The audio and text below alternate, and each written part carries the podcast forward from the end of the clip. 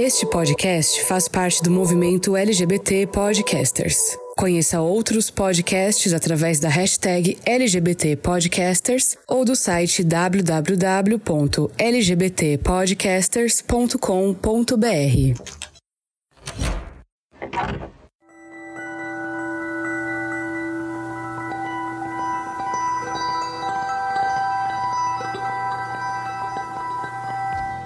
Dizem que tudo na vida tem pelo menos dois lados, duas versões de uma mesma história. Cada lado possui a sua verdade, e a forma como cada indivíduo olha para o seu lado gera a sua versão, que é tão real quanto a do outro, que viveu exatamente a mesma experiência, mas de um lado oposto. Não há um mais ou menos certo, e isso é fascinante.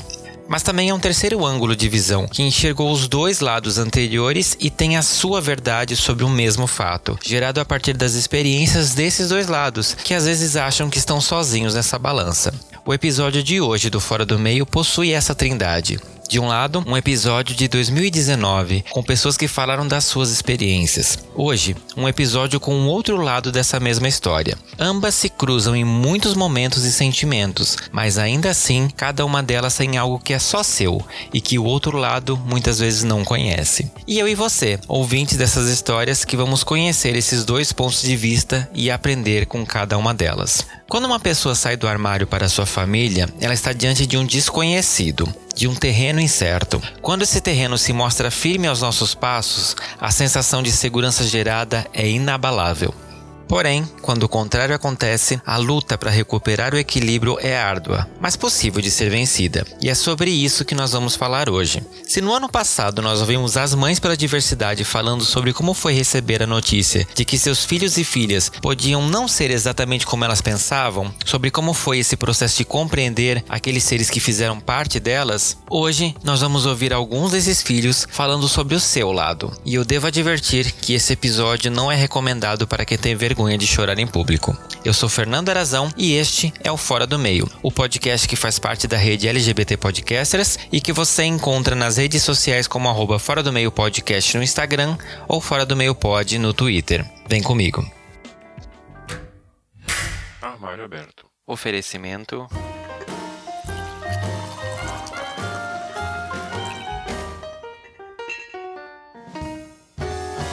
Café Cadama o café de todos. Saiba mais em arroba Café Cadama no Instagram.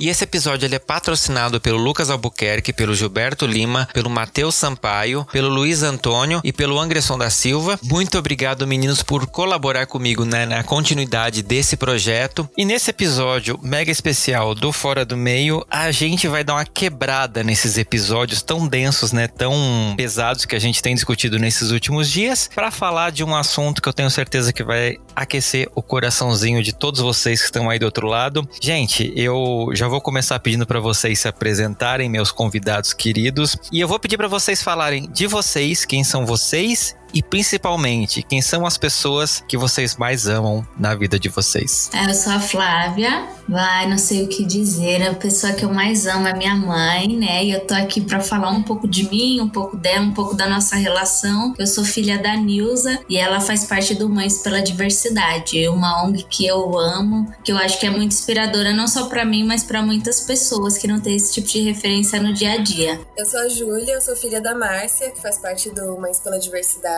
que já participou também de alguns episódios aqui no Fora do Meio. E ah, as pessoas que eu mais amo na vida minha mãe e minhas irmãs. São tudo para mim, os amores da minha vida. É, eu sou o André Jorge, filho da Maju Jorge, e também a minha mãe é uma das fundadoras do Mães. Com ela eu ganhei várias mães, várias irmãs, como as meninas aqui, a Júlia e a Flávia. E além de amar muito essa família que eu ganhei, eu amo demais a minha família, minha mãe, meu pai, minha irmã, meu namorado, Zé. Acho que é isso, meu cachorrinho também. Tem família. Exatamente. E, gente, como vocês perceberam, né, o que essas pessoas têm em comum, o Mães pela Diversidade. E esse é um episódio que eu tô querendo fazer há muito tempo e é uma forma de eu, Fernando, homenagear essas mulheres que são tão incríveis, que fazem um trabalho tão maravilhoso e que desde o ano passado me acolheram de uma forma muito carinhosa e eu tô aqui me juntando, né, com esses filhos pra gente fazer um episódio especial em homenagem a todas as mães pela diversidade, né, sejam elas do grupo ou mães de LGBTs. E além dessas mães que estão aqui, eu quero mandar um beijo mega especial para Clarice, para Ziza, pra Kátia, pra Márcia Oliveira, pra Carla Siqueira e pra Paula, né? Os filhos de vocês não estão aqui, mas assim, eu tô aqui representando todos eles e eu tenho certeza que o pessoal tá aqui também, então sintam-se representadas e homenageadas por esse episódio mega especial. Gente, eu já quero começar agradecendo vocês, né, por estarem aqui comigo num domingo à noite gravando esse episódio e eu quero já começar perguntando para vocês, assim, preparem, gente, esse episódio vai ser um chororô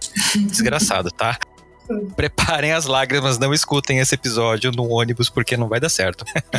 é, deixa eu perguntar para vocês, quando foi que vocês crescendo, que vocês se entenderam, né, perceberam que vocês eram diferentes antes de, desse processo de vocês se assumirem e como que foi esse entendimento para vocês? Olha, eu acho que desde muito jovem, na verdade eu não me percebia como gay, eu sabia que eu era diferente, eu acho que eu me via mais por uma ótica das outras pessoas pessoas e da minha dificuldade de me relacionar do que por quem eu era mesmo. Eu ainda, acho que eu ainda estava desenvolvendo minha sexualidade, eu era uma criança é, inocente e eu acho que eu percebia mais por uma ótica dos outros do que de dentro mesmo, não era uma coisa de foro íntimo, assim. Uhum. Acho que era no colégio, nas minhas relações no colégio e dentro de casa, principalmente, também.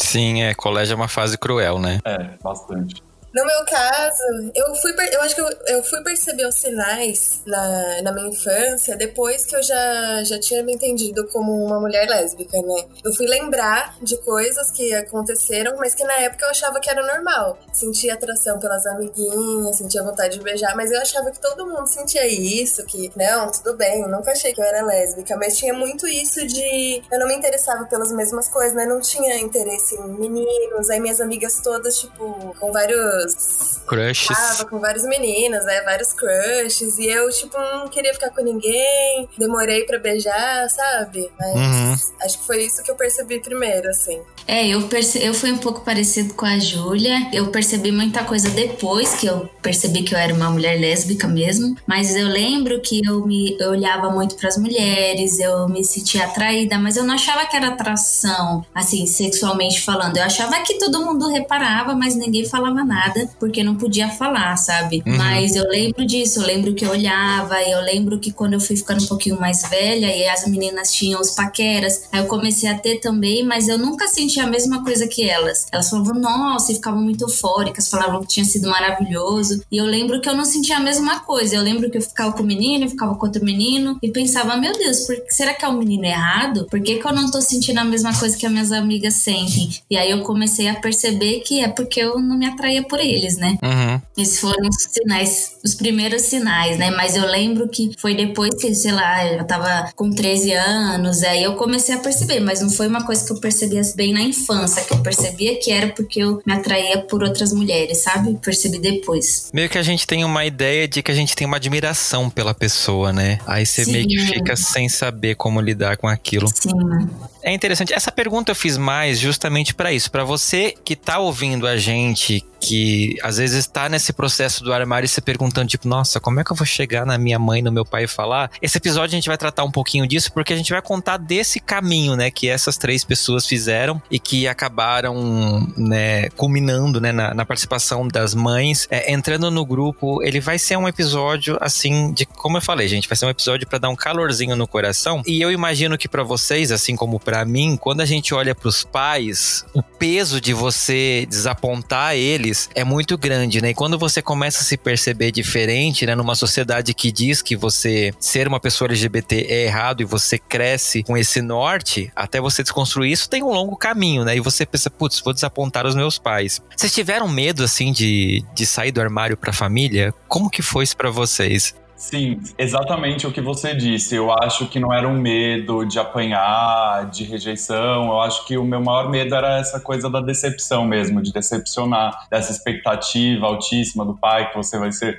o filhão que joga bola, que vai com ele no estádio e tudo mais. Acho que era mais essa questão do desapontamento mesmo do que qualquer outro tipo de medo. Era mais uma insegurança. Uhum. E como se você não pudesse ir no estádio sendo gay, né? É, não, Sim. é exato, mas queria ser uma expectativa, né? Sim. E você vê os outros filhos e todo mundo, e você tem um certo bloqueio ali. Depois a gente transpõe, principalmente depois que eu me assumi. Aí isso foi, a gente transpôs, eu vou contar acho que um pouquinho depois, né? Acho que a gente vai entrar dentro desse assunto, mas... Sim inicialmente, acho que na minha infância, quando eu não era assumido, no começo da minha adolescência, o maior medo era de desapontar. Essa expectativa enorme criada pela sociedade, tipo, em torno da gente. Uhum. É, eu, fico, eu lembro que eu fiquei numa fase bem confusa, porque meus pais falavam muito que se eu não tivesse fazendo mal para ninguém, não tinha problema nenhum, eu podia fazer qualquer coisa. Só que sabe quando eles falam uma coisa, mas na prática você vê que é diferente? Então uhum. eu tinha medo, eu acho que eu tinha medo do julgamento deles e eu tava muito confusa, eu não sabia, como eu não sabia desde nova, assim, desde que eu nasci, eu não tinha percebido, eu fiquei na fase de confusão, não sabia se eu era bi, eu não sabia se eu era lésbica, e aí eu não sabia também o que falar para eles, para não parecer uma bagunça, sabe, uma confusão, uma promiscuidade. Então eu não sabia muito o que dizer, eu não tinha muito medo dos parentes porque a gente não era tão próximo deles. Eu sei que é um fator que interfere muito na reação dos pais às vezes, às vezes o parente julga e aí por isso os pais julgam também. Então eu não tinha muito esse medo, mas eu tinha medo dos meus pais, de como eles iam reagir, se eles iam me julgar. E eu lembro que por causa disso eu também tinha muito medo dos meus amigos, dos meus amigos perceberem, dos meus amigos descobrirem, se eles iam comentar, a família ia descobrir, ou se os meus amigos iam me tirar do grupo, porque iam achar que eu ia querer ficar com todas as mulheres que eu tinha amizade. Porque Sim. tem meio que esse senso que se você é lésbica, você se atrai com todas as mulheres do mundo. Uhum. E eu tinha esse medo, eu fiquei nesse processo de medo, de julgamento de me entender, de medo de não parecer uma zona, mas ao mesmo tempo eu queria que eles soubessem. É, foi mais medo desse julgamento, assim, desse contraditório, que ao mesmo tempo eu não tava fazendo nada demais, mas eles podiam julgar de outra forma, sabe? Uhum. Sim, é, eu senti muito medo também. E assim, meus pais, eles nunca, nunca demonstraram ter ser homofóbicos, ter muito preconceito, eles sempre foram tranquilos em relação a isso com outras pessoas. Mas mesmo assim, e eu sempre fui muito amiga da minha mãe, contava tudo, contava de menino, né, quando eu comecei a beijar, mas mesmo assim, quando eu fiquei com uma menina, eu queria muito contar para ela, porque ela sempre foi minha amiga, mas eu sentia esse medo assim muito grande, com assim, é uma coisa difícil, né? Eu ficava uhum. travada, tinha um dia que eu falava, não, hoje eu vou falar. Aí chegava na frente dela assim, aí travou, não, deixa pra lá. mas tinha esse medo de decepcionar mesmo e de não saber qual, qual ia ser a reação dela. Uhum. É, você fica ensaiando, né? Tipo assim, como você vai falar para não parecer tão chocante, né? Eu não sei Sim. se vocês tiveram isso, foi uma coisa que eu fiquei muito, tipo assim, antes de falar para alguma pessoa, eu ficava tipo, nossa, mas e como ela vai reagir? Eu ficava calculando as possibilidades, era muito bizarro.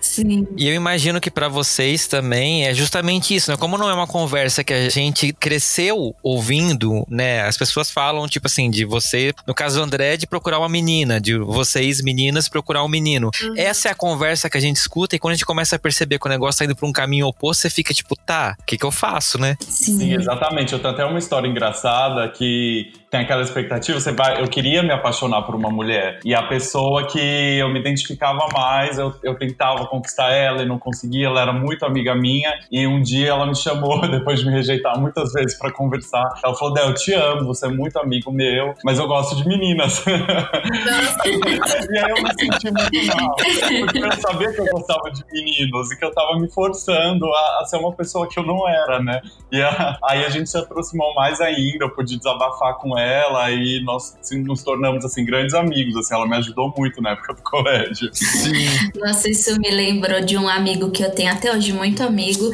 E aí, na época de escola, a gente teve um casinho assim de um mês, a gente ficava tal. E aí passou pouco tempo, que já acho que foi os, tipo, os últimos meninos que eu fiquei, que eu ainda tava no processo de achar que eu era bi e tal. E aí a gente saía e a gente se dava super bem, mas não tinha aquela atração. E eu, aí eu me assumi primeiro, tinha certeza do que eu era. E depois de um tempo, de uns anos, ele também se assumiu gay. Ele falou: ah, a gente não sabe quem a gente queria enganar, né, naquela época.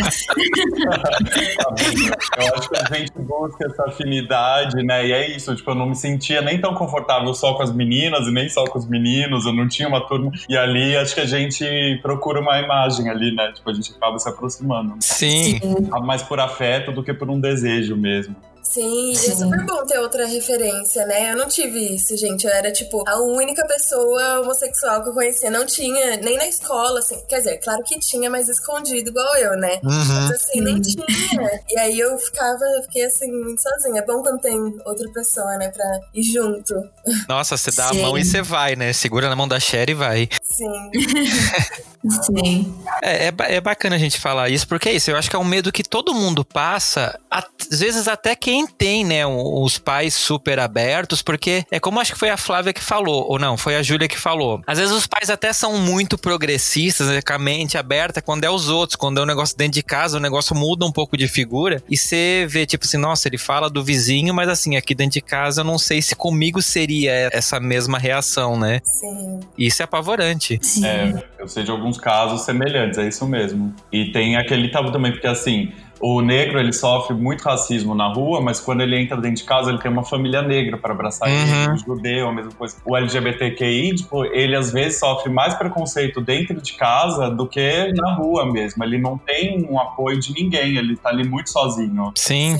Sim, sim. E até a gente vai falar mais sobre isso, mas o meu pai era uma dessas pessoas que ele falava muito que não tinha problema, não tinha, sabe, aquelas questões, ah, não tem problema com quem você dorme, se você não tá fazendo mal para ninguém ninguém, tudo bem. Mas quando eu me assumi foi péssimo, assim, horrível. Ele foi outra pessoa e mudou todos os conceitos, sabe? Então é até uma das decepções que eu tive, porque Sim. eu esperava uma reação e tive uma oposta. Uhum. É, isso é, é interessante. Gente, é, você que tá ouvindo esse episódio, você por acaso não ouviu o primeiro episódio com Mães pela Diversidade, que é o episódio Mães com Amor do ano passado, vai ter muitas situações que as gurias vão falar principalmente, já que as mães delas participaram daquele episódio, que a gente vai conseguir fazer essas pontes, né? E tem muito isso. Eu lembro que a Márcia, que é a mãe da Júlia, ela falou justamente isso, que foi um problema para ela, enquanto pro pai da Júlia não foi. É. E a Flávia foi também a mesma coisa, né? A Nilza lidou de super de boa, porque ela tinha um pai que era é, gay, acho que ela usa Sim. a palavra gay no, no episódio, e o seu pai, Flávia, né, teve essa reação muito negativa. E quanto isso foi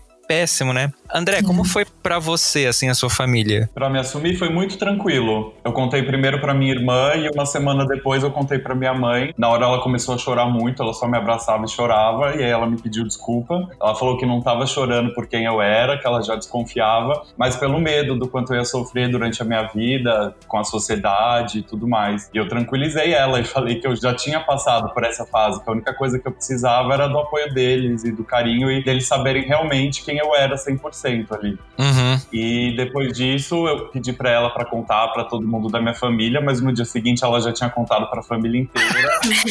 se alguém tivesse qualquer tipo de preconceito, que ela ia matar. Sim, exposed, né? Sim, sim. E óbvio que eu tirei os 10 pianos das costas, assim, foi um divisor de águas na minha vida. Foi, eu respirei muito aliviado, assim, e dali para frente eu fui trabalhando todos os traumas que eu criei, fui desfazendo os nós e em pouquíssimo tempo eu era uma pessoa muito feliz. Sim. É, isso é uma coisa interessante, né, que você falou. Sempre tem essa coisa, né? Mãe sempre sabe. O que, que vocês, cada experiência de vocês pensam disso, dessa frase que é tão marcante, assim, da... As, as mães volta e meia falam, né? Mas eu lembro... É tem pais que, tipo assim, ficam muito surpresos genuinamente, né? O que, que Eu vocês. Acho que tem alguns também que eles sabem, mas tentam, entram num negacionismo, sabe? Não querem ver. Uhum. E alguns tá, tá claro ali. Eu, com 7, 8 anos, desenhava a roupinha pro Cavaleiros do Zodíaco, sabe? Desenhava a coleção pra Nossa Senhora. Minha, minha mãe morre de rir. Ela fala, não, não é como, não. Como eu não saber, sabe? Eu era uma criança bem piada. E eu acho que ela só tava esperando mesmo eu me preparar e contar pra ela. Sim. Depois, é. meu pai foi um pouquinho mais complicado, me aceitava super bem, mas tinha, falava assim, mas os outros não precisam saber. A gente teve que trabalhar um pouquinho mais isso, mas também foi, foi, foi tranquilo. Ah, que bom. É, minha mãe não, não desconfiava. E até quando eu falei depois de um tempo, ela também falou que nunca tinha desconfiado. Eu acho que como foi um processo que eu também não sabia, e eu sempre fui feminina, entre aspas, nunca fui, tive um jeito, sei lá, sempre usei vestido e querendo ou não, as mães veem esses traços também. Uhum. Então ela achava que eu, eu gostava de menino. Teve época que também fiquei com menino, então ela achava que não tinha nada de diferente, assim. E quando eu contei, ela ficou ficou surpresa, mas ela não ficou, não foi uma surpresa negativa, assim, foi só uma surpresa. Eu lembro que eu contei porque eu tava mal, porque eu tava, era apaixonada por uma mulher e aí eu tava chorando porque ela tinha me dado um pé na bunda e eu fui contar para minha mãe porque ela me viu chorando e queria saber o que que era. E aí eu contei, mas e eu em prantos assim, mas ela não quer ficar comigo. E minha mãe começou a rir e, e começou a rir muito e eu em prantos e ela falou assim: "Ai, eu achei que você tava grávida". Isso aí tipo nem é um não, tá tudo bem. Foi super tranquilo. Agora o meu pai eu demorei mais. E foi isso, foi uma surpresa porque ele começou a me tratar mal, assim. Ele era ele é, né, super homofóbico, que eu não tenho contato com ele hoje em dia. Então, às vezes se eu falar no passado é porque ele não tá mais na minha vida. Uhum. Mas ele era muito ruim, assim, tudo que começou a acontecer em casa, ele dizia que é porque eu era lésbica. Qualquer coisa que acontecia, a culpa era minha porque eu era lésbica e porque, sei lá, eu era do diabo, esse tipo de coisa. Nossa. Então foi difícil, ele era muito abusivo, muito agressivo então ele usava muito disso. Se ele brigava com a minha mãe, a culpa era minha porque eu era lésbica. Ele falava que minha energia era negativa porque eu era lésbica, eu levava para dentro de casa. Então tudo virou essa questão, era tudo por minha culpa. Nossa, menina. Mas, mas como demorou um pouco e minha mãe me apoiou muito, isso me deixou mais forte para lidar com isso. Acho que é muito o que o André falou de você ter um apoio dentro de casa, sabe? Isso me acolheu e me fez mais forte. Então, como minha mãe me apoiava e tinha orgulho de mim, o que as outras pessoas falassem. Lógico que me atingia, mas não me atingia tanto porque eu sabia que tinha ela para recorrer e uhum. ter um ombro amigo, sabe? Então isso foi muito importante. Então teve os dois lados, um lado muito positivo e um lado muito negativo da minha família, né? Uhum. Sim. É, eu acho que esse negócio de mãe sempre sabe depende muito, porque mesmo de amigos, amigas minhas são gays, lésbicas, tem alguns que, que quando foram se assumir, a mãe falou, ah, já sabia. Tipo, Querido, você acha que eu sou cega?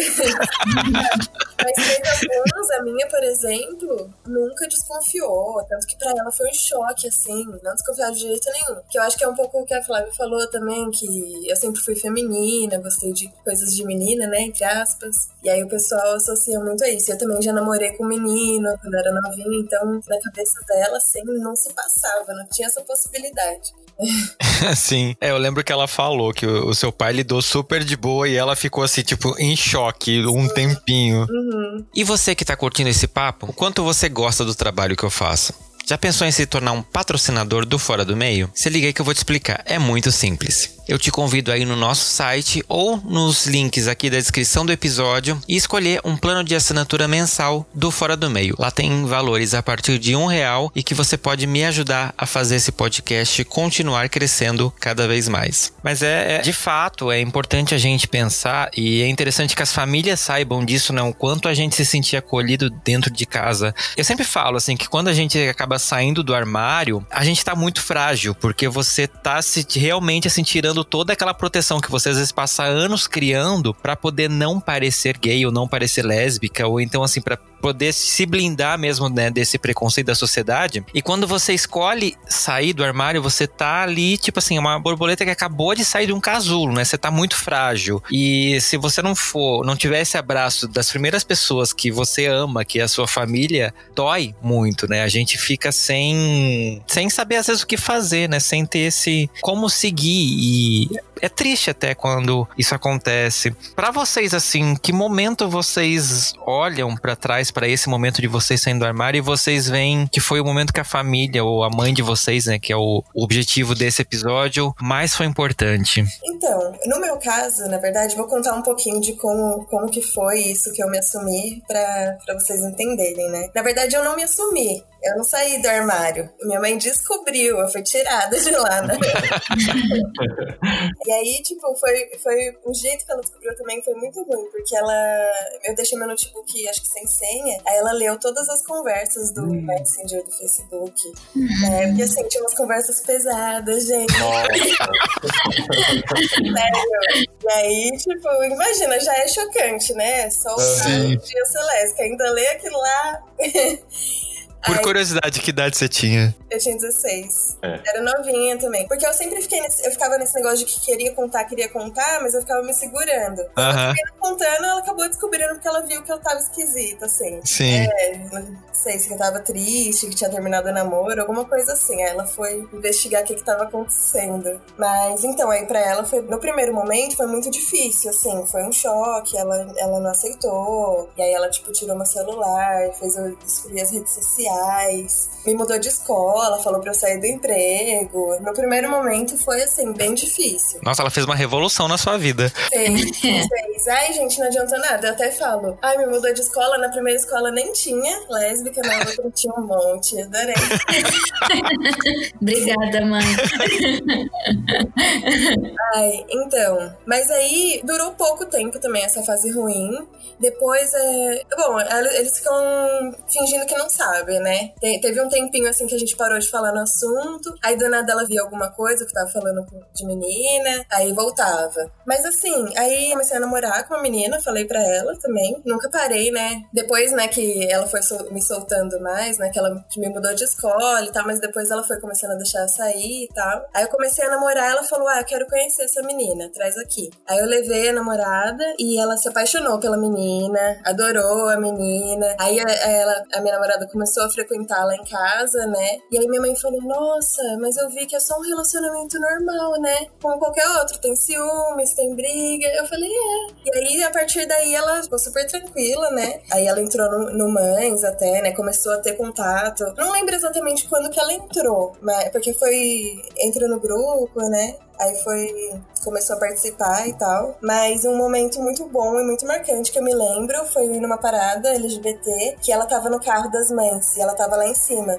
Aí eu tava andando embaixo e eu vi ela lá. Aí eu fiquei tão emocionada, gente. Porque foi um... Aí eu lembro de tudo que a gente passou, sabe? Tudo o quanto foi difícil e toda essa evolução. E de como a gente ficou bem depois, né? E ela uhum. lá no carro lutando, foi lindo. Esse foi um sempre, momento. Sempre que eu vejo elas lá em cima do carro também eu me emociono muito Nossa, e também faço um filme sim. na minha cabeça. É muito simbólico. Uhum. É muito sim, simbólico. é muito simbólico. É. E no meu caso, eu acho que foi desde o começo, desde que eu me assumi. Eu não sei te dar um, exemplo só, mas foi isso. Desde o começo ela me deu a mão e falou: Eu tô junto com você, tô aqui pro que você precisar. Ela não tinha muita informação e na época era mais difícil mesmo. O tema não era tratado em novela, como uhum. a gente, inclusive, já participou de uma novela da Globo, o grupo e tudo mais. Então ela começou a buscar informação na internet e procurar outras mães que tivessem situações parecidas e começou a criar grupos e tudo mais e foi daí que surgiu a ONG. Foi um pouquinho tempo depois, assim.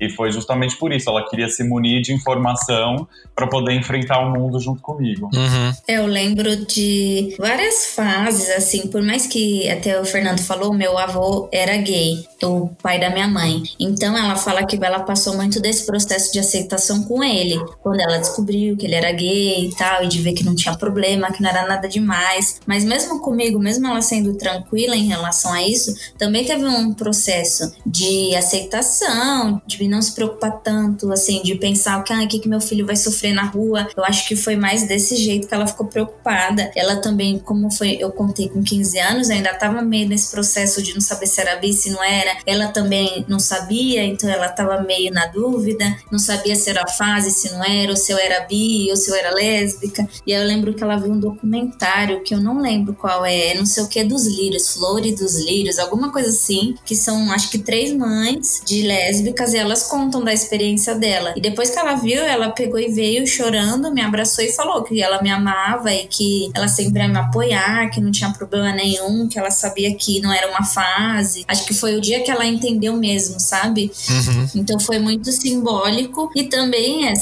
quando eu vi minha mãe desfilando na parada, foi muito emocionante, porque eu também lembrei de tudo. Eu lembrei das vezes que ela já me defendeu com as brigas com meu pai, e de quanto ela começou a vestir mesmo a camisa, sabe? De, e ver que na nossa família ela me aceitou muito, mas tinha um lado negativo do meu pai. Ela via como era muito ruim isso para mim, sabe? Pra família e para mim, como era ruim não ter essa aceitação, ter toda aquela aquelas cargas negativas. E isso deu forças até para ela ir atrás e entrar na ONG, né? Porque ela viu que era um problema muito grande que afetava muitas pessoas e ela queria fazer alguma coisa para aquilo. Então isso foi um marco muito grande para mim, de orgulho mesmo, de lembrar das coisas que a gente passou, sabe? E de Sim. como isso foi importante de ter essa força da minha mãe até para eu me aceitar como pessoa, sabe? Aceitar ver que eu realmente não estava fazendo nada de errado, que não tinha problema, que eu sempre acolhida. Isso foi muito muito importante, assim. Acho que foi um marco muito grande ter esse apoio, eu me sentir mais forte como mulher, sabe? Sim. Ai, gente, eu tô chorando aqui. eu acho legal contextualizar para quem tá ouvindo também que o Mães, ele abre a parada e que é uma, muito simbólico, porque elas gostam de ser o escudo dos filhos. Então somos o segundo carro a sair. E tem uma parte do trajeto que a gente faz a pé todos os anos juntos, tem uma concentração de manhã, e aí a gente sai com o nosso grito de guerra e elas querem ter o contato das pessoas. Então é lindo, porque todo mundo quer abraçar elas, quer beijar, é, muitas lágrimas, a gente se emociona, porque olha as meninas aqui, são tantas histórias e você vê que vira uma família gigante, sabe? Sim. Famílias se programam para vir todos os anos para estar tá junto com a gente aqui em São Paulo, sabe? Vem família do Brasil inteiro e todo mundo com histórias muito particulares. Tem mães que já perderam os filhos, assassinados, vítimas da homofobia e estão ali para que não aconteçam com os filhos dos outros, sabe? É uma rede de apoio muito grande, é, é uma coisa muito especial. Sim. Às vezes as pessoas têm muito preconceito contra a parada, achando que é uma festa, que é putaria, mas existe uma parte muito política, sabe?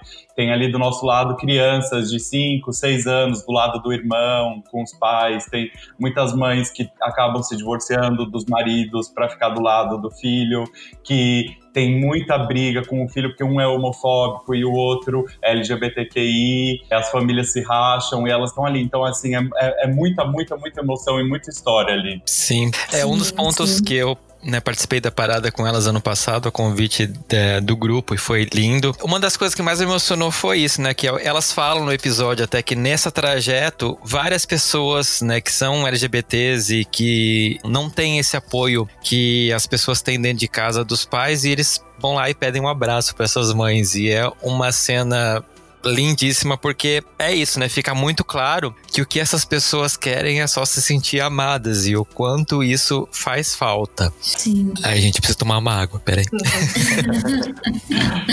não tem como não se emocionar. É.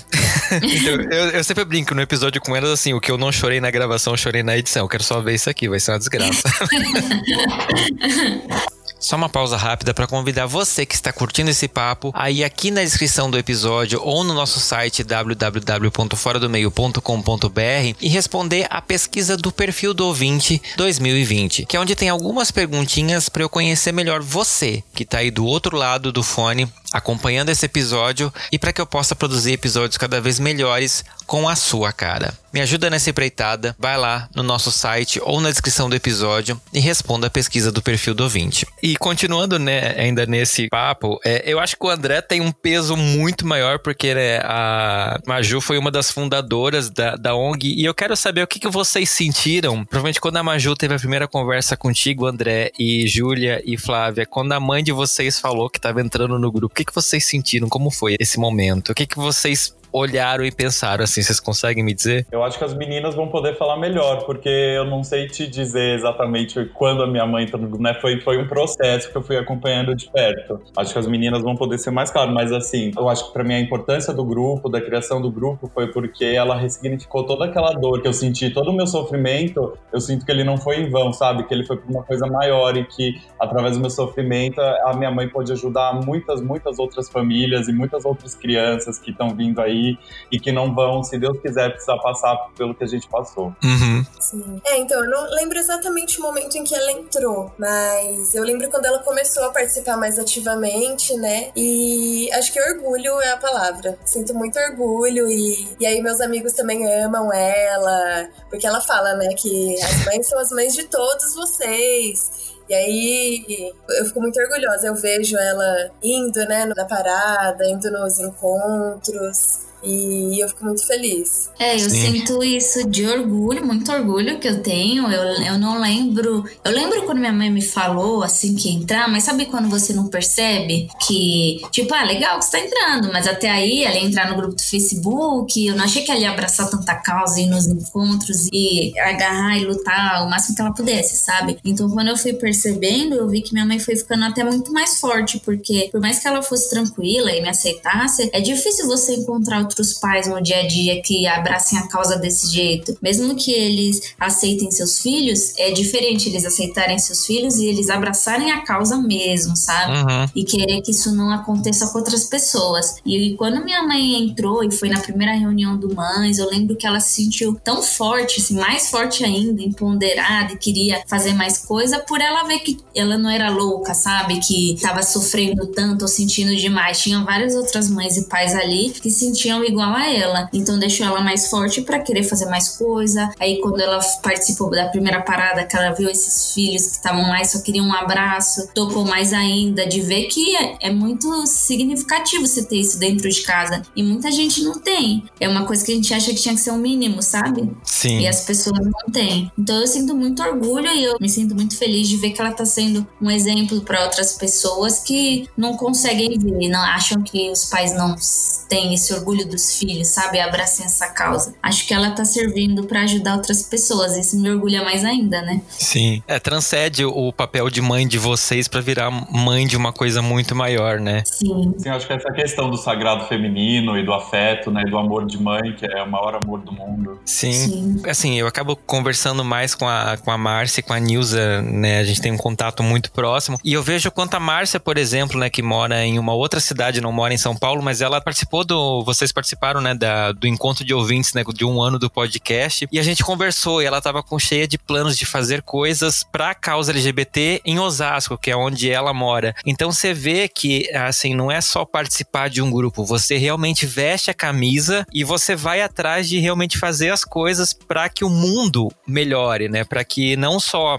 o André, a Júlia e a Flávia tenham segurança, mas assim que todas as pessoas que são LGBTs possam viver como qualquer outra pessoa pessoa, né? Tendo essa, esse carinho, essa segurança, que é o que a gente quer, né? Apenas viver a vida Sim. como qualquer pessoa. Sim. Sim, é até um exemplo disso. Eu lembro que quando eu tinha 15 anos, que eu assumi pra minha mãe, nesse episódio do documentário que ela assistiu, falou que me amava, me aceitava, ela também falou: Eu só queria que você não. Porque assim, tem aqueles sensos que a gente aprende. Então, né, ela associou que se eu for lésbica, eu podia começar a me vestir mais masculina. Ah. E ela falou: falou assim, ah, eu só não queria que você virasse um menino, mas eu vou te aceitar do jeito que você for. E o grupo Mais para a Diversidade ajudou ela até a entender mais e aprender mais sobre as outras coisas, não só sobre lésbica, mas sobre trans. E hoje em dia ela defende tanto, ela entende mais. Então, uma coisa que ela falou quando eu tinha 15 anos, ela jamais falaria hoje, porque ela uhum. vai aprendendo todo dia, sabe? Com todas as mães e no, no, dia a dia com os filhos também, com as pessoas que aparecem no meio dela. Sim. Nossa, super. A minha mãe, ela me ensina algumas coisas assim que,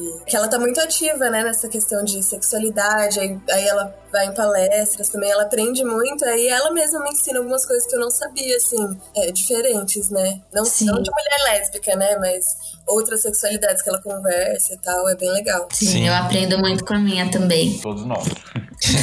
que massa. E se você, como eu, tá curtindo esse episódio, eu te convido aí nas nossas páginas, aí nos agregadores de podcast onde você escuta o Fora do Meio e falar sobre esse episódio, compartilhar com seus amigos, dar cinco estrelas pra gente na nossa página do iTunes, fazer um comentário no iTunes ou então no nosso canal do YouTube, né? Se inscrevendo e comentando e dando like nos episódios, porque todas essas formas ajudam a gente a crescer e as plataformas a apresentarem a gente para cada vez mais ouvintes. É muito importante para fazer esse projeto chegar cada vez mais longe e atingir talvez aquelas pessoas que precisam ouvir esses conteúdos.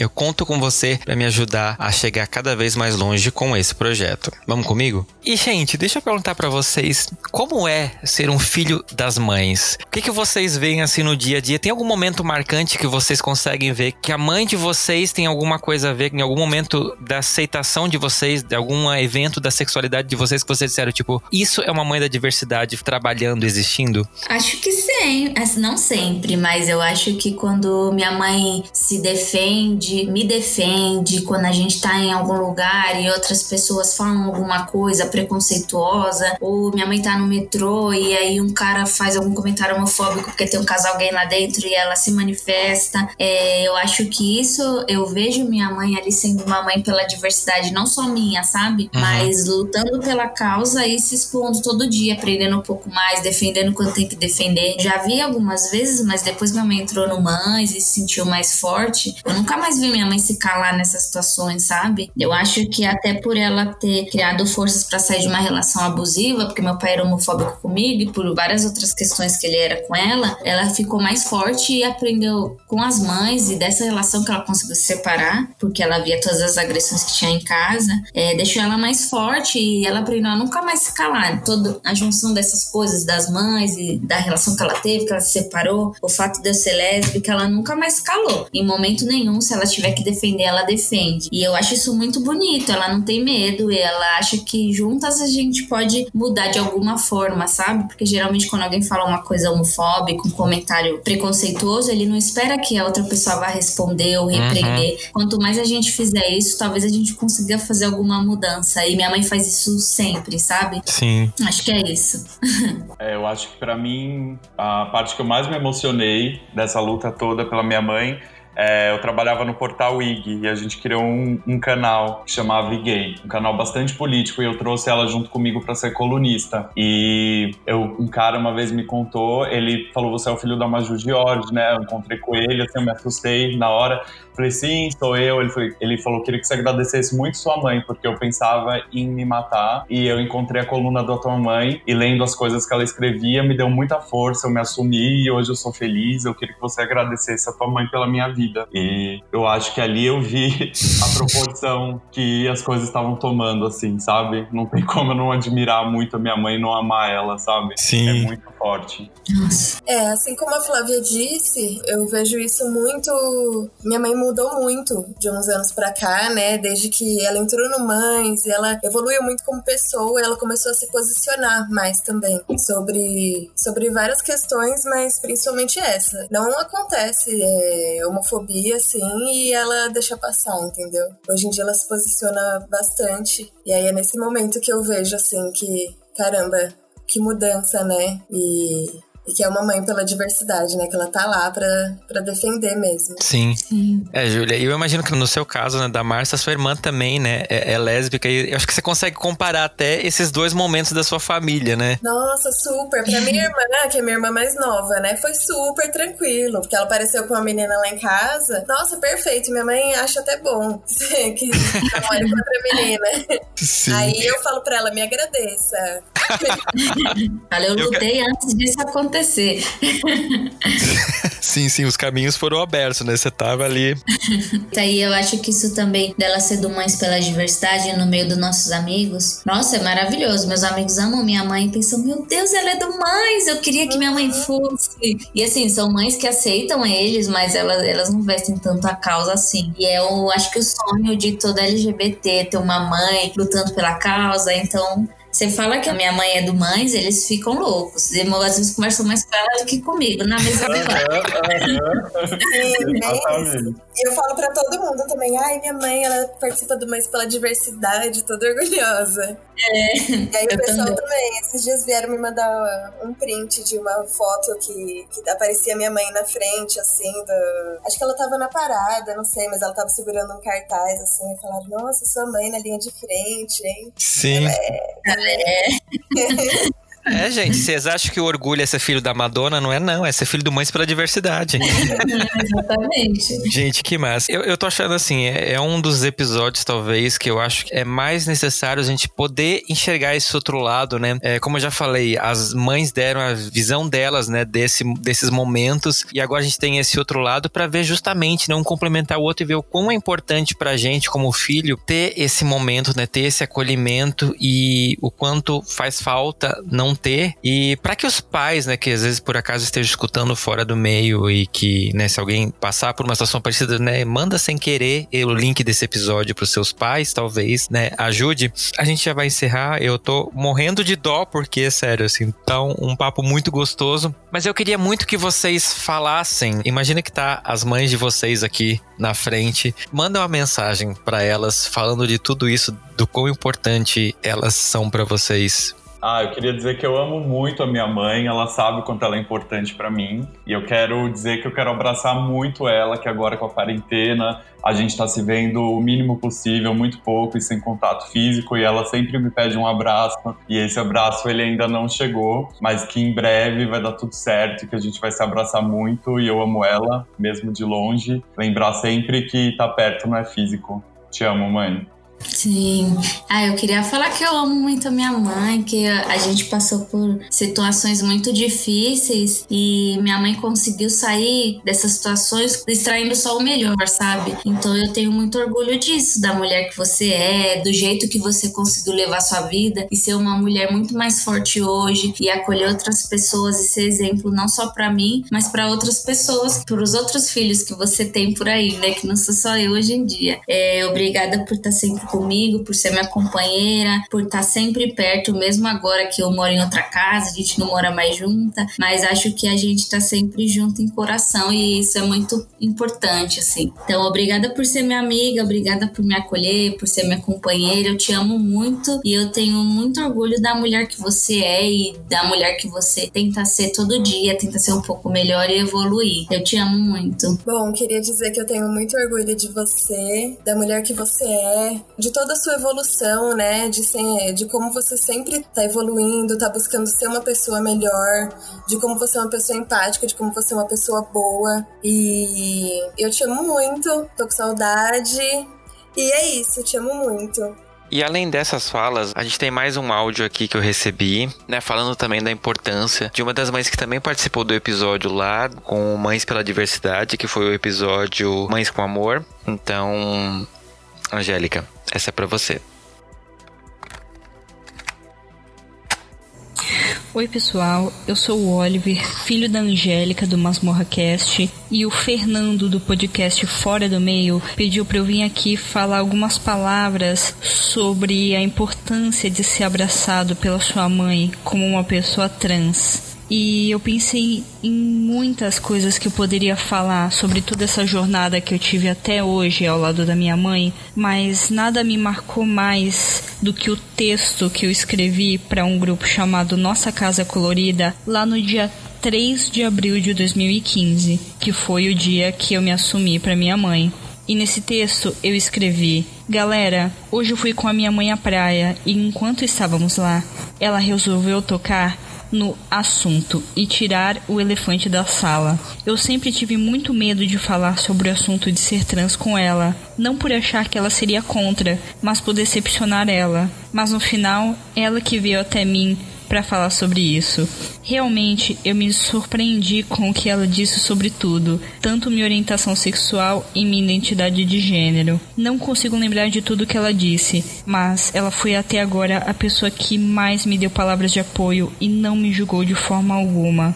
Foi um momento muito importante para mim. Ela disse que mesmo que ela leve um tempo para se adaptar a me chamar pelos pronomes masculinos, ela vai me aceitar e continuar me amando da maneira que sou, me defendendo e me ajudando o quanto ela puder. Queria apenas compartilhar isso porque foi um dos momentos mais importantes para mim até agora. Eu que não sou uma pessoa de chorar, senti algumas lágrimas caírem dos meus olhos. Sei que muitos pais não são receptivos, mas a informação é tudo nessa vida, muito mais o diálogo entre toda a família. Quem te ama te aceita do jeito que você é. Obrigado, mãe, por estar até hoje do meu lado, ser a minha melhor amiga e a melhor mãe que um cara trans poderia ter nesse mundo. Eu te amo, mãe. Muito bom, é gente. Difícil. difícil é, falar, assim. É. São muitas coisas pra falar. Eu, eu, eu pensei várias coisas, sabe? E aí, na hora eu fico. Sim. Mas é, eu quero aproveitar e fazer uma pergunta surpresa para vocês. Na verdade, não é uma pergunta surpresa, eu quero fazer um pedido para vocês. Às vezes, eu recebo mensagens de pessoas que escutam o podcast que eles ainda não estão nessa fase que né, vocês estão aqui podendo falar dessas experiências positivas com os pais. E a gente, né, eu percebo que às vezes isso faz falta. Que conselho vocês dariam para essas pessoas que estão nesse lugar? Vocês que já passaram por ele. Busquem informação. Eu acho que a informação é a chave de tudo. É assim que a gente combate a ignorância e o preconceito. Se informem e se fortaleçam. E vocês não estão sozinhos. Tem muita gente para apoiar vocês e é só vocês buscarem esse caminho de carinho e de afeto. Ele está bem próximo. Sim. Eu acho que é muito importante vocês se informarem, como o André falou. É, eu já ouvi muitos comentários preconceituosos e eu não sabia o que dizer para o que argumentar com aquilo, sabe? Eu acho que eu também tava frágil e não tava com muitas questões na cabeça minhas para conseguir pensar em como eu ia me proteger das outras pessoas. Então, tentem se fortalecer. Vocês não, mesmo que às vezes não tenham amparo da família, mas outras pessoas por perto a gente acha que tá sozinho, mas não tá. Tem outras pessoas, nem que seja no Mães, tem muitas mães para vocês que podem te ajudar, te abraçar e te dar algum apoio. Então, se informem e se fortaleçam e pensem que vai passar. Parece que não quando você está nesse momento, mas passa e depois é muito melhor, você se sente muito mais forte. Sim, acho bem importante buscar grupos de apoio, né? E ter bastante paciência também, né? Que, como a Flávia disse, é difícil, mas, mas vai passar. E, e para quem ainda mora com os pais, acaba ficando mais complicado ainda. É bom buscar também uma independência financeira, se possível, né? Que ajuda também. Mas as, é, tem, são processos, né? Às vezes demora um pouquinho, mas as coisas sempre vão melhorando. Uhum. Sim. É, a gente vai aprendendo, né, com, conforme o dia vai passando e, e os pais da gente, a gente esquece, mas eles também são humanos, né? Eles também estão num processo de aprendizagem. Uhum. Não é porque eles estão num patamar de vida que eles sabem tudo. Então é importante a gente nunca esquecer disso. Os pais da gente aprendem com a gente, uhum. né? Essas pessoas estão aqui para falar o quanto eles aprenderam com os pais e os pais aprenderam com eles. E eu acho que isso que é o mais importante. Esse que é o principal motivo desse episódio existir. Eu citei alguns nomes lá no começo do programa, mas eu quero estender essa homenagem, porque isso aqui não é um episódio, gente, isso aqui é uma homenagem para todas essas mães maravilhosas de todas as pessoas que fazem parte do grupo Mães pela Diversidade, né, do Brasil. Como um comunicador, eu tô aqui, eu quero agradecer a vocês pelo trabalho lindo que vocês fazem. Eu não sei, eu imagino, mas eu não sei se vocês têm noção do quanto o trabalho de vocês é importante. Para pessoas que talvez eram o Fernando quando morava lá em Blumenau, quando olhava ao redor e via que não tinha ninguém igual a ele, ele ficava pensando: meu Deus, eu sou um ET nesse mundo. Demorou até é, a gente, né, vocês também provavelmente passaram por isso, a gente às vezes demora a perceber que não, a gente não é um ET, tem outras pessoas como nós e ter vocês ter pessoas como vocês, ter amigos que nos dão apoio, faz toda a diferença. E é isso que eu acho que é o mais importante. Quando a gente está né, saindo do armário, a gente está nesse processo de se aceitar, de se entender principalmente, que é um processo muito confuso, como já foi dito, ter vocês do nosso lado faz toda a diferença. Aproveitando te agradecer também, Fernando, por tanto carinho, pelo apoio, agradecer tanto com as mães quanto com os filhos pela causa. Obrigado mesmo. Sim. É, muito obrigada. Isso é muito importante. Você está dando voz para muitas pessoas e apoiando e confortando pessoas que estão prezando muito nesse momento. Isso é muito importante. Sim, juntos a gente é bem mais forte. Com certeza. Sim. E é isso então, gente. Fique bem. Se eu puder deixar um conselho para vocês, é isso. Todo mundo aqui já passou por uma fase de achar que não ia passar para a próxima fase do joguinho. E a gente tá aqui hoje para mostrar que sim, a gente consegue. Sim, passa. Se joga. E no Se Joga desse episódio tão fofinho, tão bonitinho, eu vou deixar uma indicação de um filme que é um dos meus filmes favoritos e ele fala bem dessa relação de mãe e filha. Lógico que não tem essa pegada LGBT, mas tem músicas do ABBA, então o LGBT tá dentro dessa parte, que é o filme Mamma Mia, que é um musical sensacional e que explora um pouquinho dessa relação, né, de uma mãe com uma filha que está prestes a casar e mostrar pra gente como filho que às vezes a gente esquece de que os pais da gente são humanos como nós e eles cometem erros e eles aprendem todos os dias conosco. Então, se você não viu esse filme, por favor, assista, porque com certeza vai te dar um quentinho no coração. Pessoal, o que, que vocês deixam de lição de casa para nossa audiência? Eu também vou indicar um filme. Não é um filme muito recente, é um filme de 2017. Ele chama O Reino de Deus. É um filme bastante delicado. É a história de um menino no interior do Reino Unido, numa fazenda de criação de ovelhas, que ele tem o pai doente e o pai contrata um imigrante romeno para ajudar ele com as funções da fazenda e eles acabam ali no meio de um universo totalmente bucólico, isolado, criando uma relação muito bonita. Recentemente esse filme ele voltou a ser discutido porque o diretor ficou muito bravo com a Amazon Prime por ter cortado as cenas de sexo do filme e depois ele acabou descobrindo que foi a distribuidora e ele se voltou contra a distribuidora e procurem assistir esse filme não censurado, porque as cenas de sexo são muito delicadas e fazem bastante parte do contexto também do filme. É lindo. Sim. Ah, eu vou indicar uma série, é uma série que eu assisti faz pouco tempo, e se chama Curta Essa. É uma série sobre os impactos ambientais e é muito leve, parece que é um tema chato, mas não é. Cada episódio é em um lugar diferente do mundo e ele mostra referências. Por exemplo, tem um episódio que fala sobre o tratamento de água e eles vão para França, que é onde tem um dos melhores tratamentos e mostram como eles fazem. Então dão várias alternativas sobre vários temas do que a gente pode fazer para melhorar e minimizar minimizar os impactos ambientais. E é bem leve, é engraçada, então não é uma série maçante assim, densa de assistir, sabe? É bem tranquila, então assistam. A minha indicação vai ser de um filme também que eu assisti recentemente. É um filme indiano, inclusive eu nem sei falar esse nome aqui, eu vou tentar falar. chama Ek Ladki Kodeka To Aisalaga. Mas é, se você pesquisar EK, já aparece na Netflix. Mas, gente, é um filme, é maravilhoso, é lindo, mostra bastante essa questão cultural de lá, né? E aí é uma mulher, ela tá ficando mais velha, estão pressionando para ela casar, só que ela é lésbica. E aí fala um pouco disso. É bem leve, ele é surpreendentemente positivo, assim.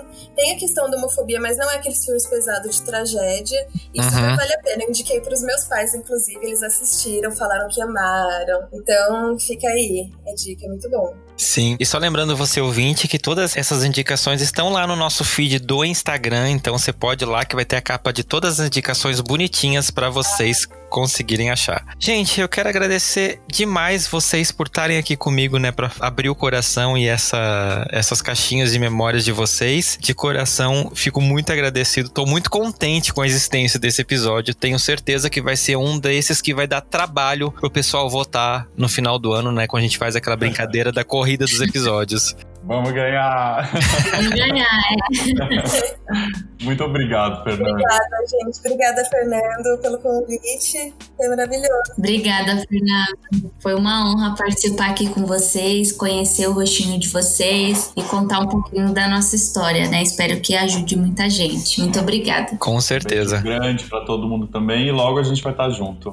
Por favor. Gente, como é que o pessoal acha vocês nas redes sociais, quem quiser? Uh, o meu Instagram é André George underline, meu Instagram profissional André George underline PH. O meu Instagram é Julia Alme I D da S. Difícil, né?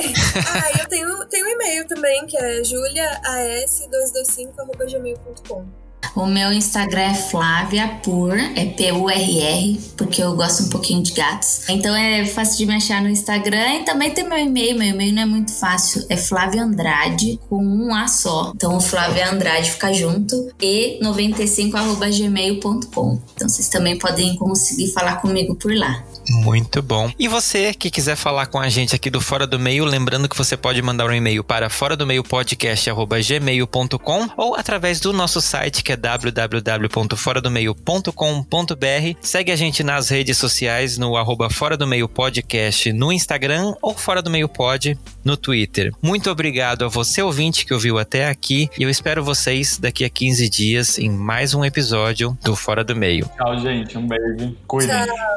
Tchau, gente. Um beijo. Obrigado por ouvir. Bro Messenger. E no Bro Messenger desse episódio, eu vou ler para vocês alguns comentários que eu recebi, né, sobre os últimos episódios, principalmente sobre o último, que foi o episódio sobre assédio contra homens, né? E no nosso grupo do Telegram, que se você não faz parte, eu recomendo que você faça. Os links estão aqui na descrição do episódio. O Gabriel Silva, ele disse que achou o episódio muito forte, ficou impactado e impressionado e agradeceu por a gente ter tratado desse tema. E um outro comentário que eu recebi também foi lá no nosso Instagram. É, eu vou ler para vocês, obviamente eu não vou falar quem foi que mandou a mensagem, porque era um relato muito pessoal e que mostra o quanto a gente às vezes esquece que esse é um assunto que acontece e que é sim, coisa de homem também discutir. O comentário fala o seguinte: Oi, Fernando, tudo bem? Eu queria te agradecer pelos posts sobre homens que sofrem algum tipo de violência sexual. É, esse comentário aqui ele vem por causa das postagens que eu fiz no nosso Instagram falando sobre estatísticas, né, do quanto a violência sexual contra homens é real e é mais comum às vezes do que parece, né? São dados que eu inclusive passei no último episódio. Ele continua: Eu sofri um abuso sexual de uma mulher muito próxima a mim três anos atrás e até hoje não consegui lidar 100% com isso. Vira e mexe, isso é tema da minha terapia. Uma das coisas que mais me incomodam é o sentimento de estar sozinho e graças a você falar sobre o tema, isso me ajuda um pouco mais nesse aspecto. E um outro comentário que eu recebi foi lá no nosso Twitter, no arroba fora do meio pod, do Evandro. Ele diz o seguinte: Eu simplesmente amei esse episódio, simplesmente a conversa que eu gostaria de ter com meus amigos. Precisamos conversar mais sobre a normalização do assédio, tanto na figura de quem sofre, tanto na figura de quem pratica. Minha vontade era invadir o podcast e participar da conversa. Sério, eu sinto muita falta de falar sobre isso com as pessoas. Então, gente, esses né, são comentários que eu recebi de pessoas que pararam para pensar sobre, sobre esse assunto, né? As pessoas é, realmente às vezes pensam que esse assédio é um assunto exclusivamente feminino, que é só as mulheres que sofrem. E não, né? tem muita coisa que a gente precisa parar e refletir e com certeza é, mudar no nosso dia a dia sobre esse tema. E eu convido você que está me ouvindo a mandar um e-mail para mim, né, falando o que você está achando dos episódios, o que você achou desse episódio, dos anteriores, pro fora do meio podcast@gmail.com ou através do nosso site na área de contato lá no www.foradomeio.com.br ou até através das redes sociais no arroba Fora do Meio Podcast no Instagram ou Fora do Meio Pod no Twitter. Eu aguardo vocês daqui a 15 dias em mais um episódio do Fora do Meio. Beijo grande, se cuidem e até lá.